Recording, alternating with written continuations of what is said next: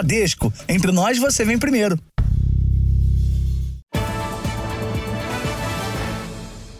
Boa noite. Boa noite.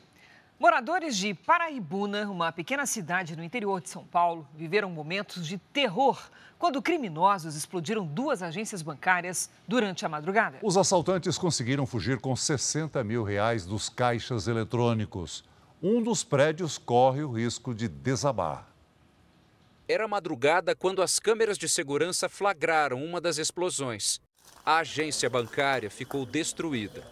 A 200 metros dali, criminosos explodiram outra agência que também ficou irreconhecível.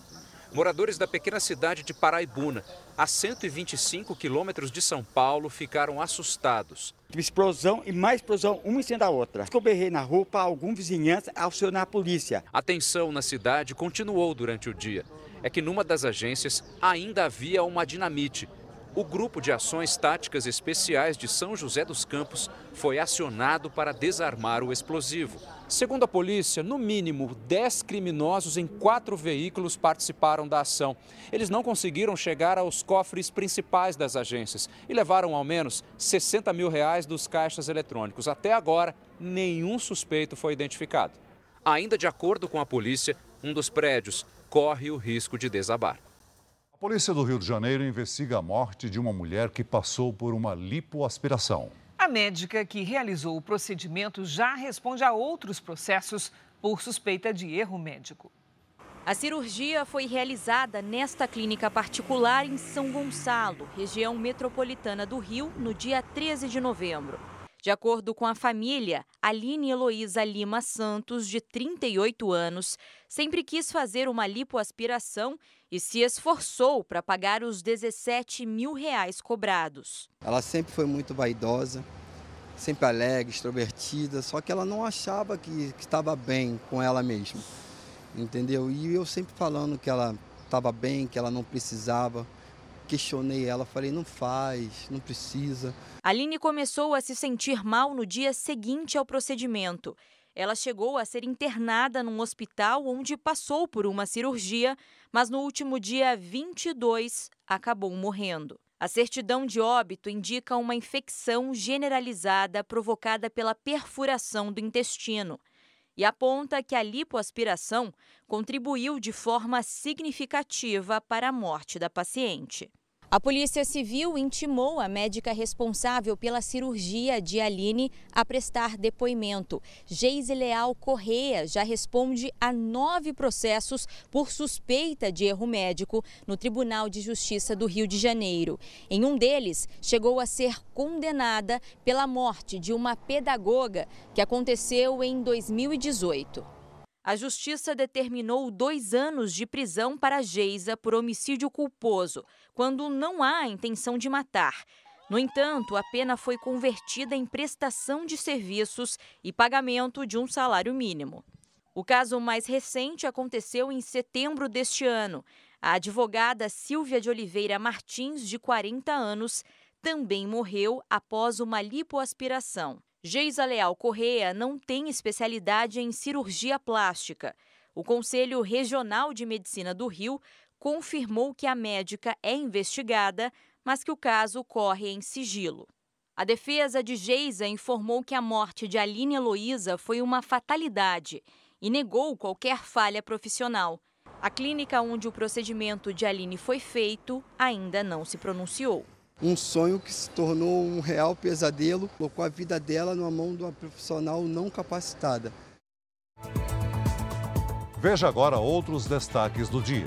Ataque terrorista do Hamas deixa mortos e feridos no dia em que o cessar-fogo é estendido. Lula diz que brasileiro mantido refém na faixa de Gaza pode ser libertado nos próximos dias. Presidente chega a Dubai para a Conferência do Clima. Aqui no Brasil, novos áudios revelam que ex-assessores de André Janones eram obrigados a entregar até parte do 13º e o deputado nega. Pela primeira vez, Brasil ultrapassa a marca de 100 milhões de trabalhadores ocupados. Na série especial, a rotina de pescadores que passam semanas em alto mar em busca de um peixe que vale muito dinheiro.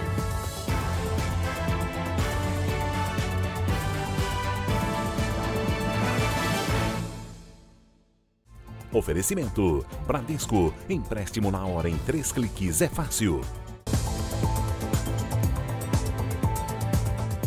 Foi depositada hoje para milhões de brasileiros a primeira parcela do 13º salário. A previsão é que o benefício injete mais de 290 bilhões de reais na economia do país. Essa tapeçaria passa de geração em geração há 65 anos. E quando dezembro se aproxima, a dinâmica de trabalho muda por aqui. Aumentar o número de pedidos, né? Então fazer essa captação de, de clientes, né? De leads para tentar entregar o máximo, assim, dentro da semana, né, da primeira parcela e depois da última parcela. Então, a gente tenta entregar até segunda-feira, para daí se organizar e chegar o dia 30 e fazer esse pagamento do, do 13º, que é tão esperado por todo mundo. Quase 88 milhões de brasileiros com carteira assinada têm direito ao 13º salário.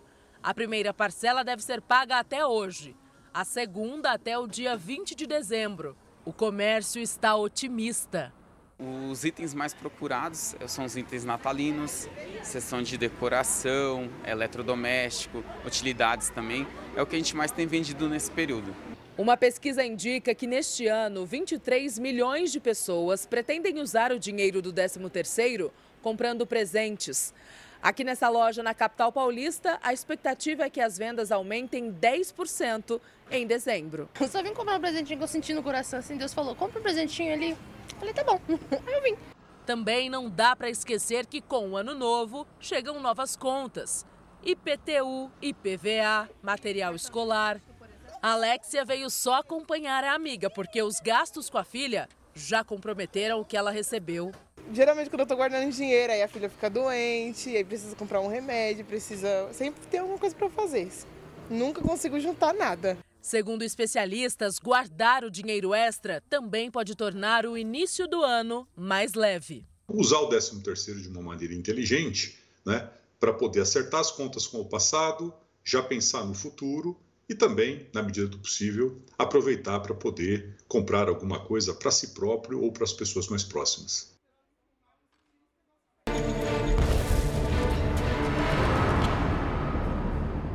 Israel e Hamas fizeram um novo acordo de trégua na guerra que acontece no Oriente Médio. Hoje, oito reféns foram libertados. Mas, em meio ao cessar-fogo, integrantes do grupo terrorista realizaram um atentado em Jerusalém. Três pessoas foram mortas e seis ficaram feridas. As imagens de câmeras de segurança mostram um carro parando próximo a um ponto de ônibus dois homens descem fortemente armados e atiram na direção das pessoas. De acordo com a polícia de Israel, os responsáveis pelo ataque foram mortos. Os atiradores vieram de Jerusalém Oriental e foram parados por soldados fora de serviço e por um civil.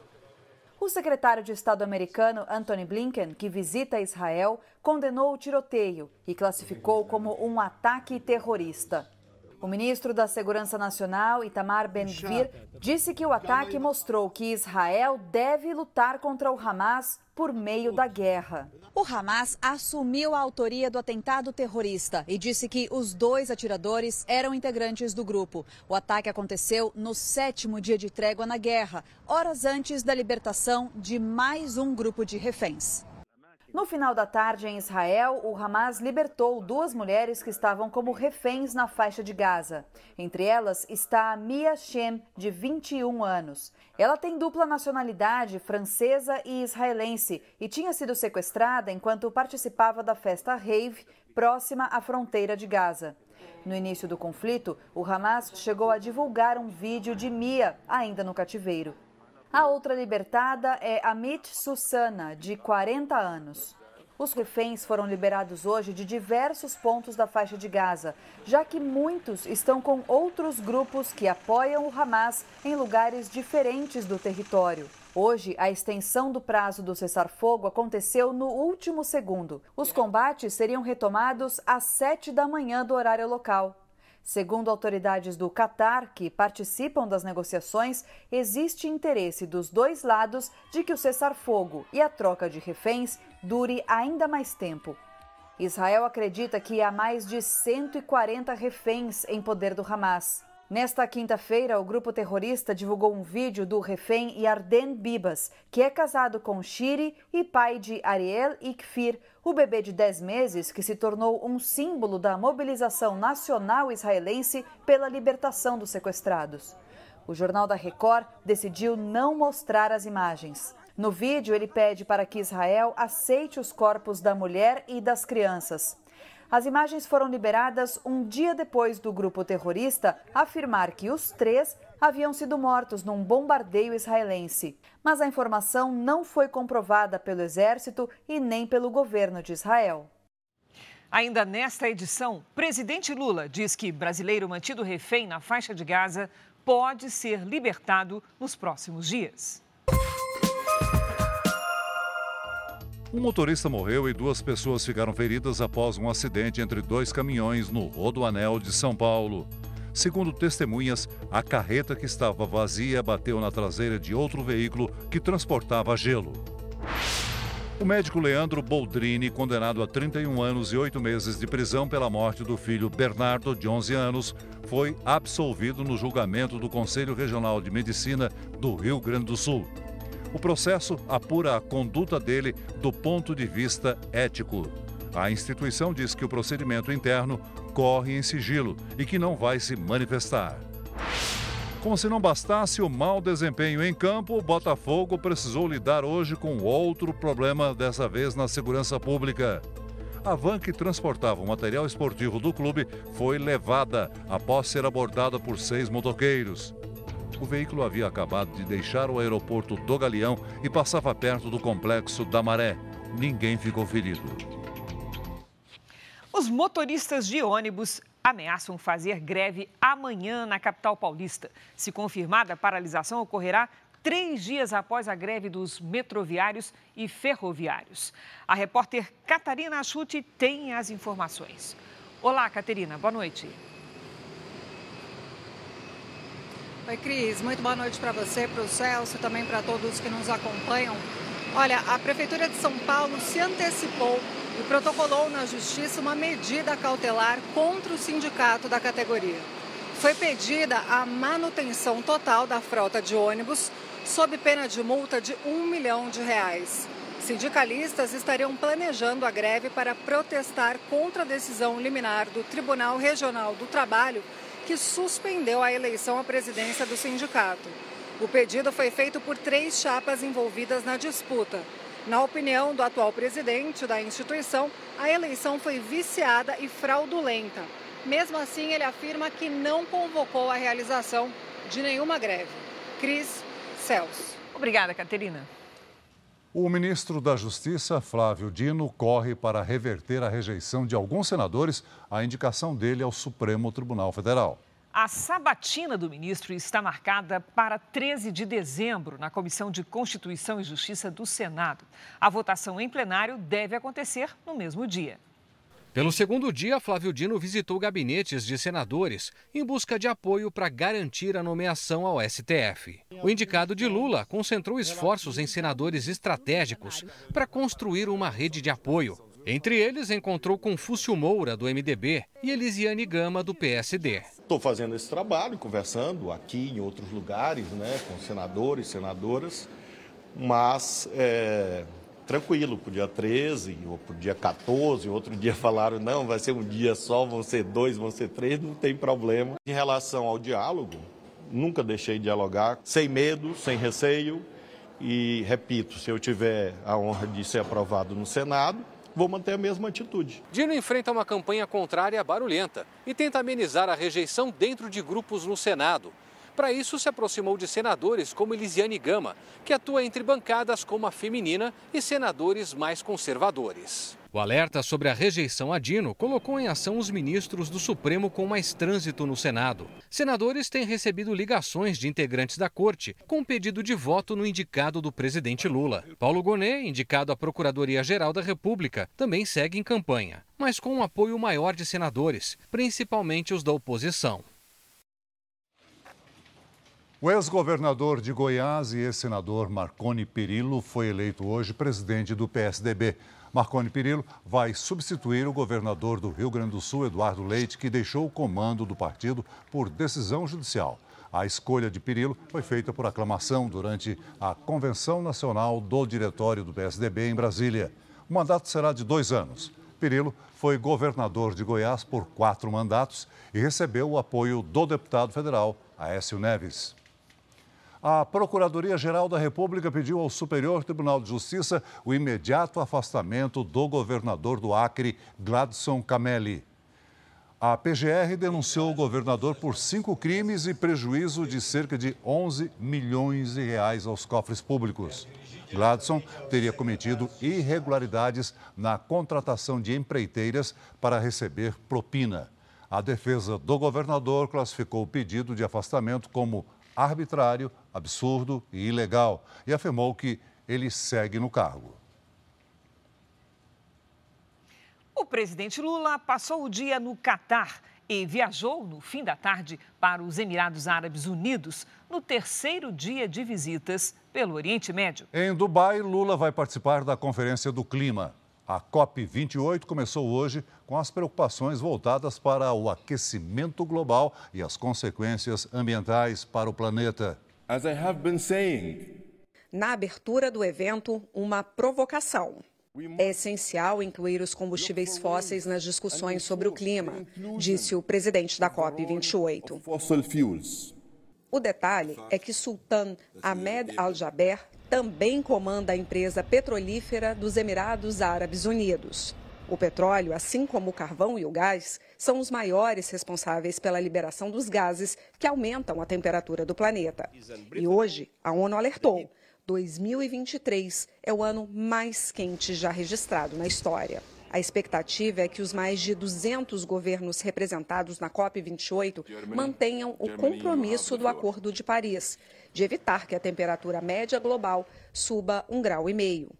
Uma das discussões no encontro é sobre como encontrar maneiras de aumentar a produção de energia limpa, mesmo nos Emirados, sétimo produtor de petróleo do mundo.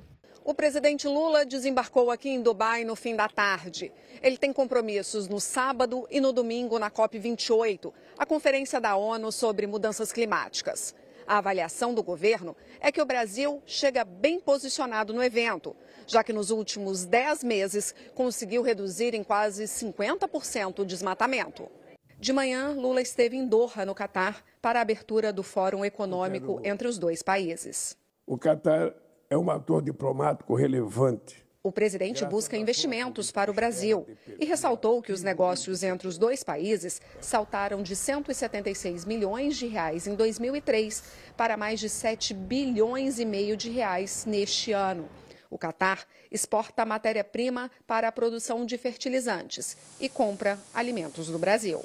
Há amplo espaço para ampliação e diversificação da nossa pauta comercial com produto de maior valor agregado, como autopeças, produto de defesa, aeronave da Embraer. O presidente ainda se encontrou com o emir do Catar, Sheikh Tamim bin Hamad Al Thani, e agradeceu pela mediação do país nas negociações entre Israel e o grupo terrorista Hamas. O Catar teve um papel importante para a liberação dos brasileiros que estavam na faixa de Gaza. Ainda tem mais brasileiros lá ainda. Na liberação de um refém, sabe, que ainda pode ser liberado por esses dias.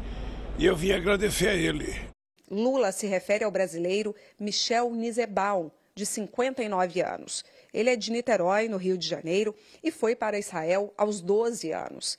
Michel morava sozinho num dos kibbutz próximos à fronteira com Gaza, quando foi levado pelos terroristas do Hamas no dia 7 de outubro. Ainda não há informações de quando ele será libertado. De volta com as notícias do Brasil. Novas gravações obtidas pelo Jornal da Record apontam detalhes de como funcionava o suposto esquema de rachadinha no gabinete do deputado federal André Janones, do Avante de Minas Gerais. Ex-assessores do parlamentar dizem que eram obrigados até a entregar parte do 13º salário. Os novos áudios revelam conversas entre assessores do deputado André Janones que não querem ser identificados. Eles questionavam se precisariam entregar parte do 13º salário para o parlamentar. Ficou sabendo que segunda-feira cai 40% desse terceiro? Será que eles vão querer uma parte minha sobre esse 13 terceiro? O que, você me fala? O que, você acha? A Jéssica achou que não. Eu perguntei pra ela, ela que me deu notícia, né? Eu perguntei pra ela, ela falou que acha que não. Sei lá, viu? Aí já era sacanagem. Eu devolvo mais de 8 mil reais por mês pra isso. Né? Quiser querer o 13 terceiro também. O assessor de Janone se decepciona quando descobre que teria que entregar parte do salário ao político, uma prática considerada crime. O deputado sempre criticou publicamente a chamada rachadinha. Bem que você falou, fui ali entregar um pouquinho do, da grana para Leandra e ela já comunicou comigo. Rachadinha também. Rachadinha o 13 terceiro, viu? Proporcionalzinho, bem pouco, micharia. Só comigo mesmo com dessas graças dessa. O suposto esquema de rachadinha no gabinete de André Janones na Câmara dos Deputados foi revelado após denúncias feitas por dois ex-servidores, Cefas Luiz e Fabrício Ferreira. Em uma das reuniões gravadas no início de 2019, Janones fala em pagar mais para alguns assessores, para que eles devolvessem parte do dinheiro. Segundo as denúncias, os valores repassados por mês girariam em torno de 50 mil reais e eram recolhidos por Leandra Guedes, ex-assessora do deputado e atual prefeita de Ituiutaba, em Minas Gerais. Ela nega qualquer envolvimento no esquema. O caso é investigado pela Polícia Federal com autorização da Procuradoria-Geral da República e também pela ABIN, a Agência Brasileira de Inteligência. Existe ainda a suspeita de que André Janones e Leandra Guedes estejam envolvidos no desvio de recursos públicos de obras de Ituiutaba. Na Câmara dos Deputados, parlamentares entraram no Conselho de Ética com pedido de cassação do mandato de Janones. O processo político e as investigações criminais sobre o caso ainda estão no início, mas devem se concentrar nas movimentações financeiras de ex-assessores e de Leandra Guedes. André Janones diz que coloca os sigilos bancário e fiscal à disposição das autoridades, mas um ex-assessor pretende entrar com uma ação na Procuradoria-Geral da República e na Polícia Federal para que seja feita uma acareação com o parlamentar para confrontar as versões. Caso as denúncias sejam comprovadas, André Janones pode responder pelos crimes de peculato ou de improbidade administrativa. O deputado nega que tenha feito rachadinha no gabinete. Segundo o parlamentar, a conversa gravada no início de 2019 não foi adiante por recomendação de advogados. O deputado afirma ainda que antes de os áudios virem à tona, foi vítima de chantagem pelos ex-assessores. Eles negam. A Controladoria Geral da União lançou hoje um programa contra a corrupção nas empresas. A ideia é incentivar o compromisso público com a integridade e a transparência. Empresários e representantes das instituições de fiscalização e controle do governo participaram do lançamento em São Paulo. O Pacto Brasil pela Integridade Empresarial exige que as empresas adotem práticas para combater as fraudes e a corrupção.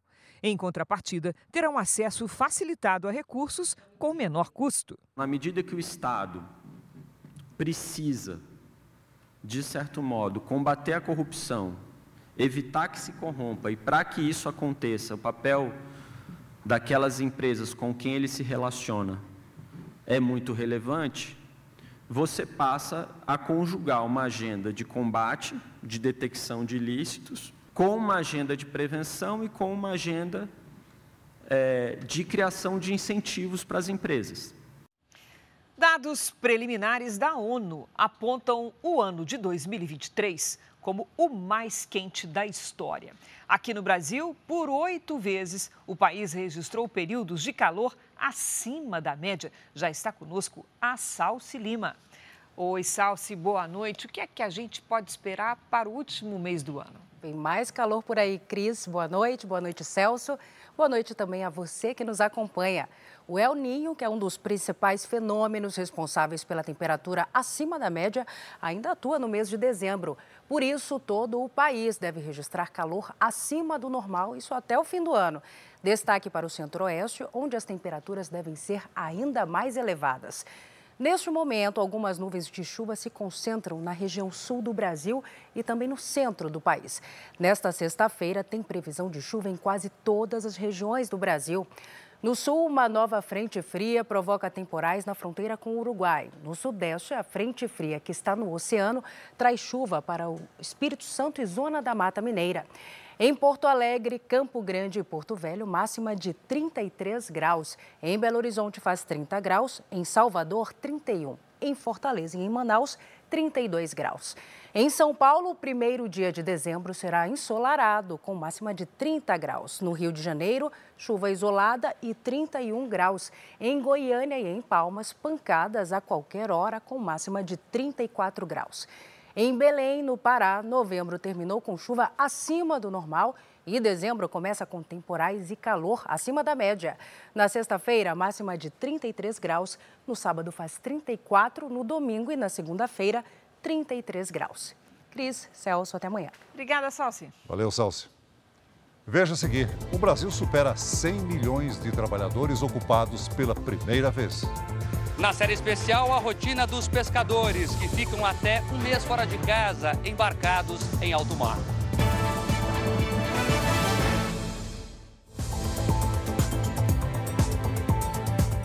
A cantora Nayara Azevedo denunciou o ex-marido à polícia por agressão física e ameaça. No depoimento, a sertaneja disse que teme ser morta pelo empresário. O boletim de ocorrência foi registrado hoje na Delegacia da Mulher de Goiânia. Nayara Azevedo afirmou ter sido vítima de violência doméstica, psicológica, financeira e constrangimento ilegal. O alvo da denúncia é o ex-marido, o empresário Rafael Alves Cabral, com quem manteve um relacionamento por 10 anos. Os dois estão separados desde julho. A cantora disse que foi xingada, ameaçada e agredida no mesmo mês em que pediu o divórcio. Para a polícia, apresentou fotos de hematomas no braço e nas pernas. Afirmou ainda que teme ser morta pelo fato do ex-marido ter feito um seguro de vida para ela, que tem ele como beneficiário. A Polícia Civil de Goiás disse que a Delegacia da Mulher de Goiânia investiga o caso, que pode ser enquadrado na Lei Maria da Penha.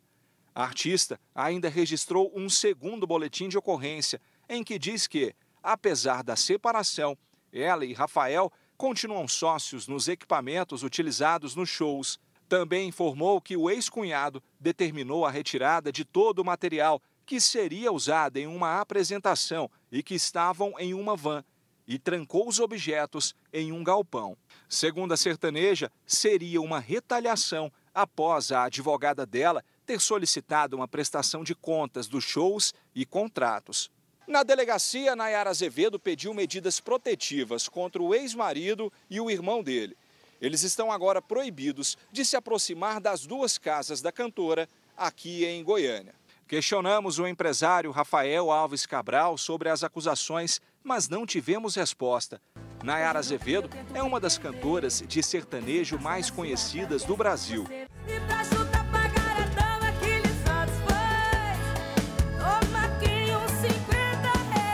Ela já chegou a ganhar o prêmio Leão de Ouro em Cannes, na França, por uma campanha de publicidade para conscientizar as mulheres sobre a importância de denunciar a violência doméstica. Ai, esse amor, só de pensar eu grito, eu quase morro.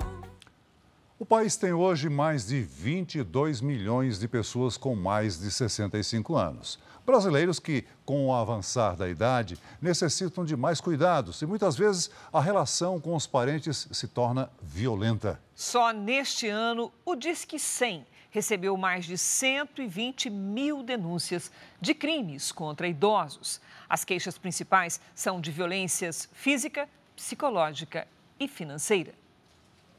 Dona Maria tem 82 anos e já perdeu a conta de há quanto tempo não recebe visitas dos parentes. Mãe, já há anos. Visita deles eu não recebi de ninguém. Cadeirante, diabética e com baixa visão, ela mora na casa que herdou dos pais, na zona leste de São Paulo. Pessoas que vivem no mesmo terreno tentam ajudar quando a idosa permite. A senhora já almoçou? Já. A senhora mesma fez a comida? Não, eu não faço, eu compro Eu compro de um lugar lá, eu ponho na geladeira, eu compro para um dia, eu como três, quatro dias. A senhora vive sozinha? Sozinha, lindinho. Não tenho ninguém, não tem nenhuma, nenhuma pessoa amiga comigo. É um cômodo de 4 por 4 no máximo, muito pequeno, muito quente, cheio de infiltração e é um quarto completamente sujo. A cama dela, andador. Essa é a condição que essa senhora vive na zona leste de São Paulo.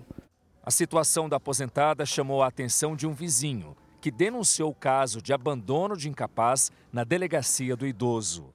Ela vive completamente em uma situação insalubre, é, sem recurso, não tem banheiro, não tem pia de lavar as mãos, não tem nada. O vizinho acionou a prefeitura, mas a idosa se recusa a sair de casa. Por telefone, tentamos falar com uma sobrinha que também mora em São Paulo. A própria senhora nos passou o número, mas não fomos atendidos. O número de denúncias de crimes contra idosos no Brasil cresceu mais de 40% de 2022 para 2023. Entre janeiro e novembro deste ano, o Disque 100 recebeu mais de 124 mil denúncias. No mesmo período, no ano passado, foram 86 mil. As mulheres representam a maioria das vítimas. O estado de São Paulo lidera no número de casos, com mais de 31 mil denúncias.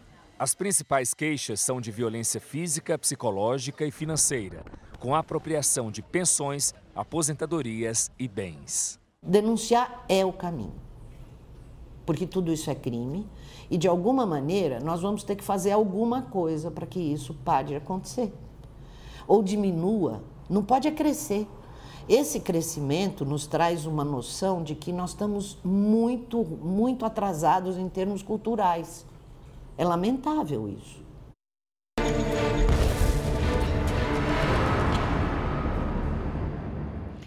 Muitas famílias ainda vivem a angústia de ter parentes nas mãos dos terroristas do Hamas. A esperança é que, com o cessar-fogo, novos reféns possam ser liberados. O vídeo foi divulgado pelo grupo terrorista Hamas. Nas imagens, soldados israelenses mantidos reféns, entre eles Ron Sherman, de 19 anos. O militar, que também tem cidadania argentina, foi levado de uma base no ataque do dia 7 de outubro. Há quase dois meses sem notícias, Alex conta que o filho tem asma e precisa tomar remédios todos os dias. Cada dos, tres días él necesita el medicamento y eso es cuando está en un ambiente normal. Él está en túneles húmedos y con polvo, así que no sé cómo, no sé cómo respira ahí. Jovens, idosos e crianças foram sequestrados e levados para Gaza. A imagem de Yafa Adar sendo transportada em um carro de golfe por quatro terroristas armados rodou o mundo.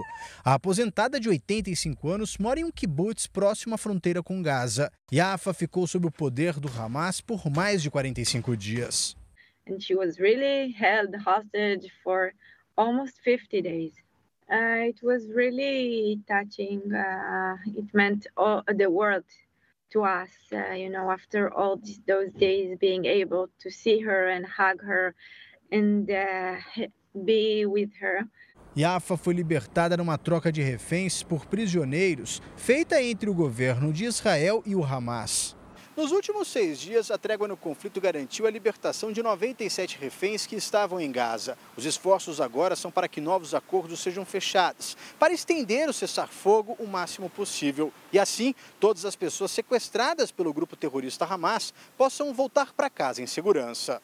Famílias do mundo todo estão preocupadas. Para lembrar dos horrores praticados pelo grupo terrorista Hamas no dia da invasão a Israel, principalmente contra mulheres e crianças, a Federação Israelita do Estado de São Paulo fez uma manifestação na capital paulista. Atores reproduziram cenas de barbárie praticadas pelos terroristas no dia 7 de outubro. Não podemos ficar quietos, não podemos nos silenciar. Essa é uma ação para chamar a atenção. O mundo se silenciou para as mulheres que foram violentadas no dia 7 de outubro. Houve manifestações em outras cidades do mundo para cobrar a libertação de todos os reféns e a condenação dos responsáveis pelos ataques a Israel.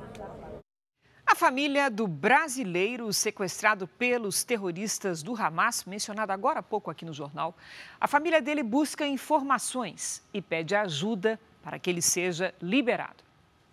Um homem de família. É assim que amigos e parentes definem Michel Nizembal. Ele tem duas filhas e cinco netos. O sexto nasce agora em dezembro. Uma pessoa muito família, que cuida da mãe, da família toda, Há 45 anos, Michel deixou o Brasil para viver na cidade israelense de Sideró, localizada a cerca de 2,5 quilômetros e meio da faixa de Gaza. A região foi alvo de ataques do grupo terrorista Hamas. Se a sociedade israelense né, e mundial está sofrendo com dor no coração, angustiada, a família é isso vezes mil, vezes dois mil, não sei nem te especificar como é essa dor. Eles estão muito angustiados, preocupados, tristes, que não temos notícia do amado deles até hoje. No dia 7 de outubro, Michel saiu de casa para encontrar uma das netas. Uma hora depois, a filha ligou no celular dele e ouviu pessoas gritando o nome do grupo terrorista Hamas. Na semana seguinte, o carro do brasileiro foi encontrado queimado e o tablet de Michel localizado por GPS dentro do território da faixa de Gaza. Há quase dois meses sem notícias do irmão, Mari Chorra busca por informações. Nesta foto, ela aparece ao lado do embaixador do Brasil em Tel Aviv. O guia de turismo, recém-formado, planejava trabalhar com visitantes latinos e israelenses. Amigos e parentes alimentam a esperança de que Michel seja liberado com vida. Espero que o Brasil, os brasileiros, consigam perceber que essa é uma luta contra o movimento terrorista Hamas que prega a destruição. Tá difícil, mas com fé, esperança, trabalho, a gente quer construir coisas boas e espera que todo mundo volte para casa e que o dia, dia a dia de todos volte a normal com alegria e com saúde. Veja a seguir: moradores são retirados de área ameaçada por mina, que pode entrar em colapso em Maceió. Na série especial, você vai ver como o atum brasileiro é pescado em alto mar enlatado e o caminho para ele chegar até a casa dos consumidores.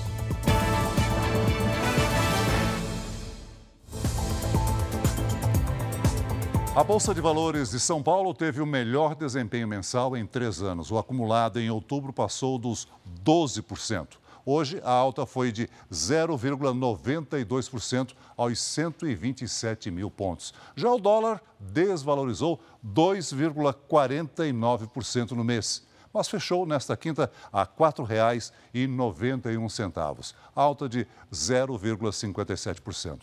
Analistas do mercado financeiro afirmam que houve retorno de investidores estrangeiros para o Brasil, além de melhora na perspectiva para a economia americana.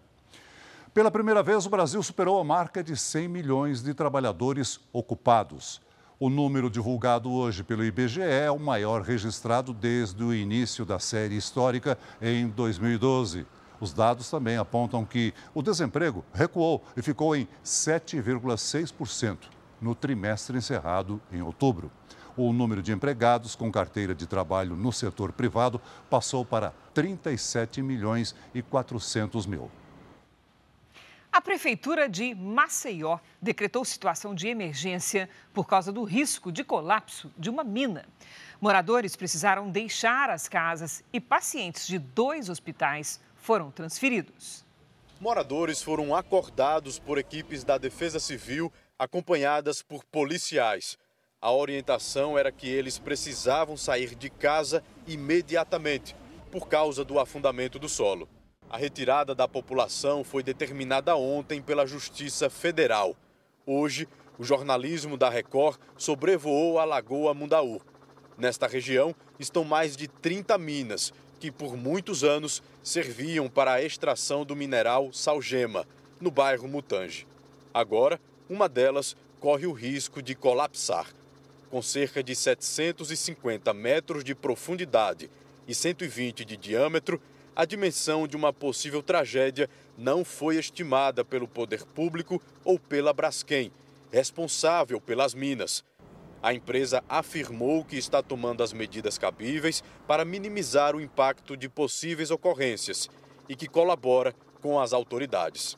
A Defesa Civil de Maceió alertou que a ruptura da mina pode gerar um efeito cascata nas demais. Os tremores de terra começaram na segunda-feira, segundo os moradores deste bairro.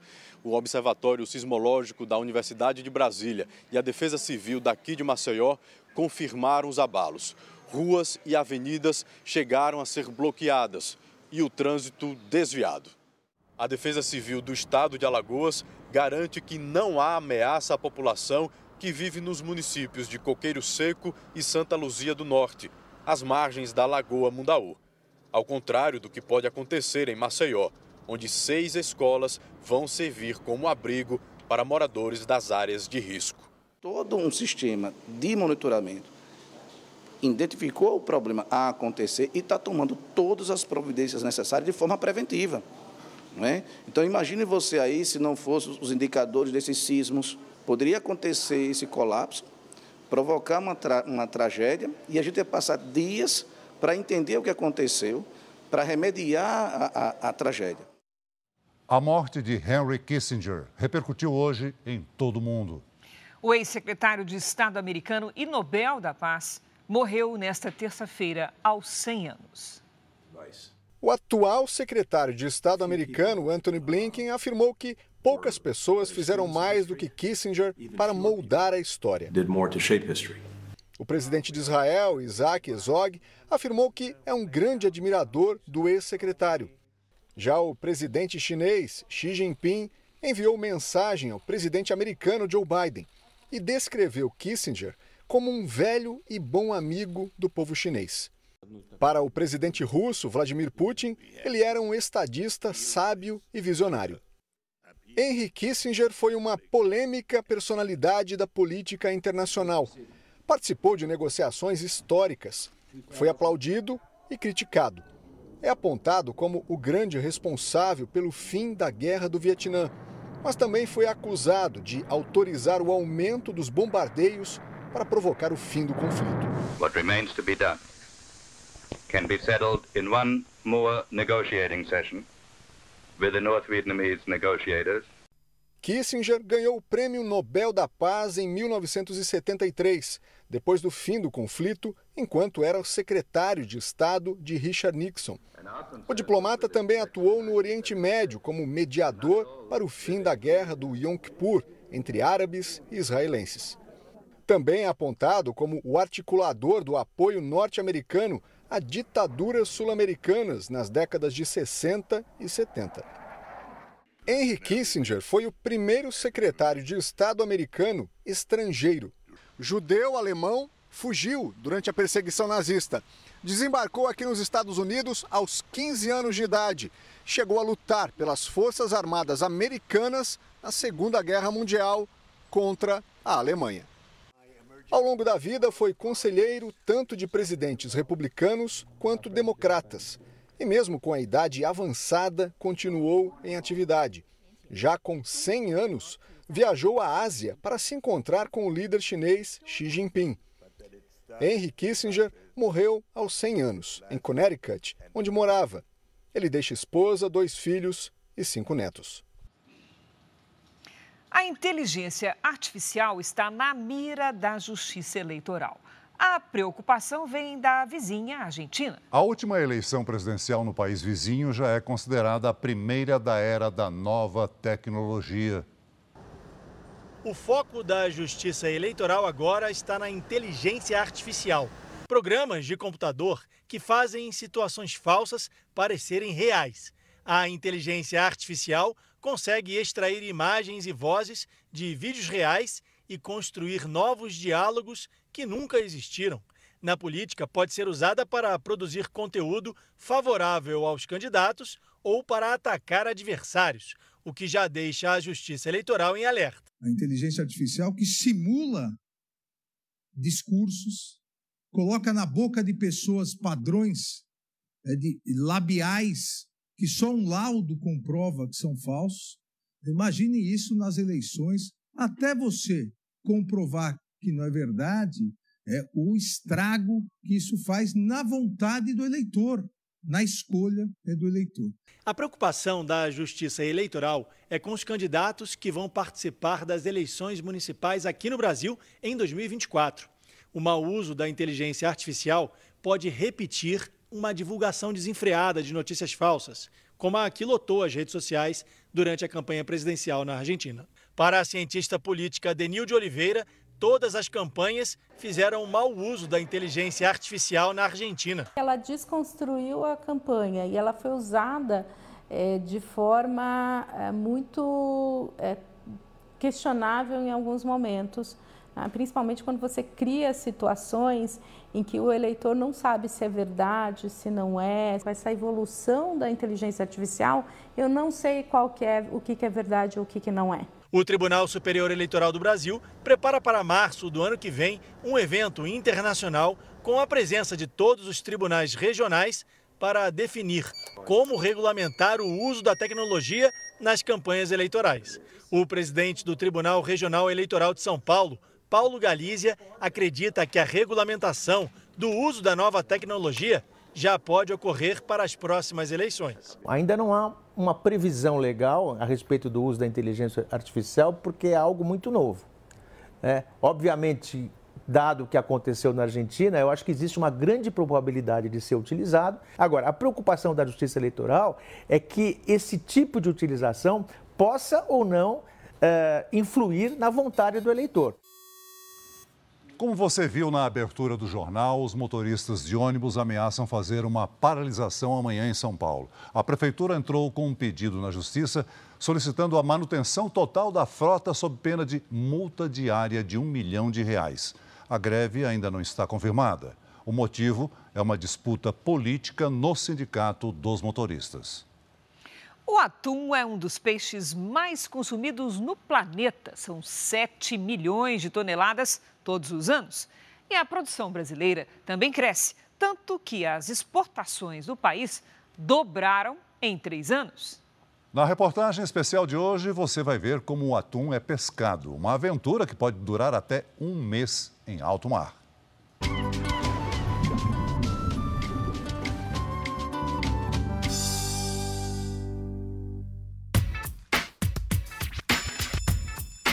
Ele está no sushi, na pizza, no sanduíche natural e dentro da lata. O atum vai bem de todo jeito. E o melhor, faz bem para a saúde. É fonte de proteína rico em ômega 3 que ajuda no funcionamento do cérebro e do coração e ainda pode reduzir o colesterol. Com todo esse currículo, ele é um dos peixes mais consumidos no planeta.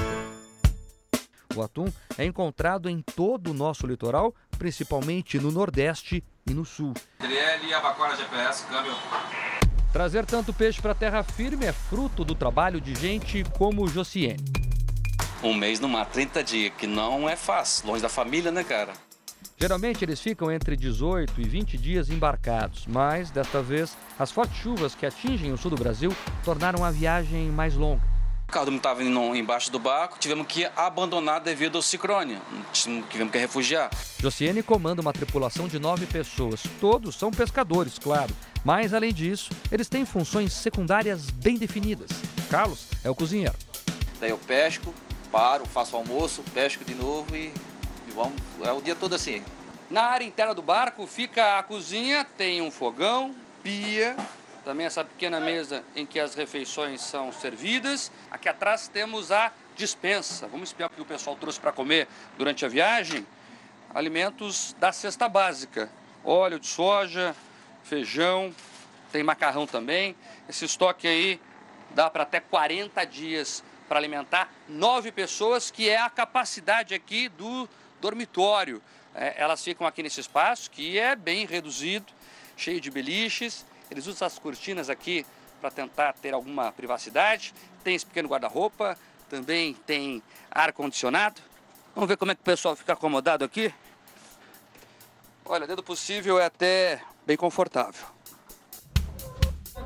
E desafiar o aperto e o mau tempo valeu a pena. O pesqueiro, que aportou em Itajaí, no litoral norte de Santa Catarina, veio carregado com 40 toneladas de atum. E, acredite, eles foram pescados um a um. É uma voz feminina que comanda todo o processo. Gisele é armadora, como se chamam os donos dos barcos. Ela fica monitorando tudo da terra e explica por que a pesca manual é sustentável. Você trabalha com vara, uma isca natural ou artificial, onde você consegue fazer a captura de um pescado a um pescado. Então, em hipótese alguma, você faz uma pesca acidental, uma tartaruga, um golfinho ou alguma pesca né, que seja irregular. As iscas são peixes menores ou essas artificiais de borracha. Do anzol, o atum vai para o porão do barco. É congelado e sai direto para os consumidores finais em peixarias ou para a indústria. Eles ficam numa sala de espera até chegar a hora de assar. Em seguida, vão para esse forno por cerca de uma hora em uma temperatura entre 90 e 110 graus.